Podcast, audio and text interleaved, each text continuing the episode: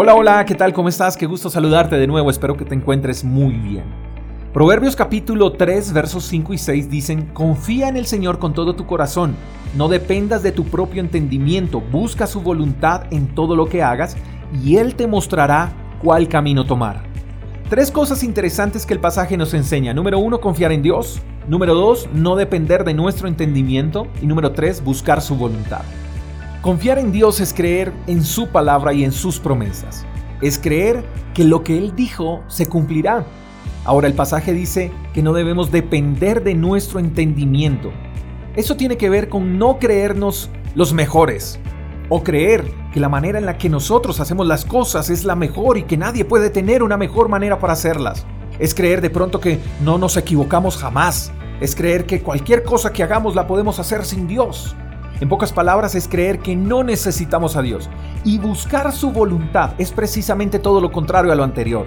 Es reconocer que sin la ayuda de Dios no podemos hacer absolutamente nada. Es reconocer que nos podemos equivocar. Es alinear todas nuestras cosas a su voluntad, a su criterio y a su palabra. La Biblia nos enseña que su voluntad es buena, agradable y perfecta. Pregunto, ¿eso no es lo que realmente deseamos? ¿Cosas buenas, cosas agradables, cosas perfectas? Bueno, lo que Dios nos enseña hoy es que podemos confiar plenamente en Él, es ser humildes y que reconozcamos que sin su guía, que sin su dirección, las cosas no saldrán nada bien. Sé que se torna difícil confiar en Dios cuando las cosas no están nada bien a nuestro alrededor. Para nadie es un secreto que la enfermedad puede comunicar muerte, que la crisis puede comunicar ruina, pero los que confían en Dios nunca serán avergonzados.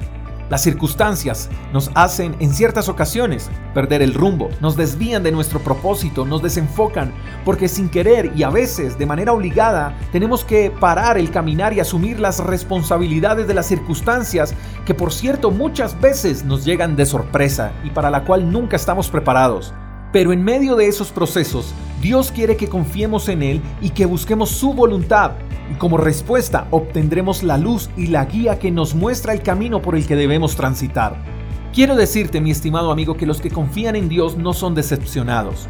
Confiar en Él es mejor que andar en esta vida deambulando sin propósito e improvisando el éxito. Alguna vez escuché en una canción la siguiente frase y con esto quiero culminar. Hombre que camina con Dios es hombre inteligente. Pero tú decides. Te mando un fuerte abrazo. Espero que tengas un día extraordinario. Hasta la próxima. Chao, chao. Gracias por escuchar el devocional de Freedom Church con el pastor J. Echeverry. Si quieres saber más acerca de nuestra comunidad, síguenos en Instagram, arroba Freedom Church Call. Hasta la próxima.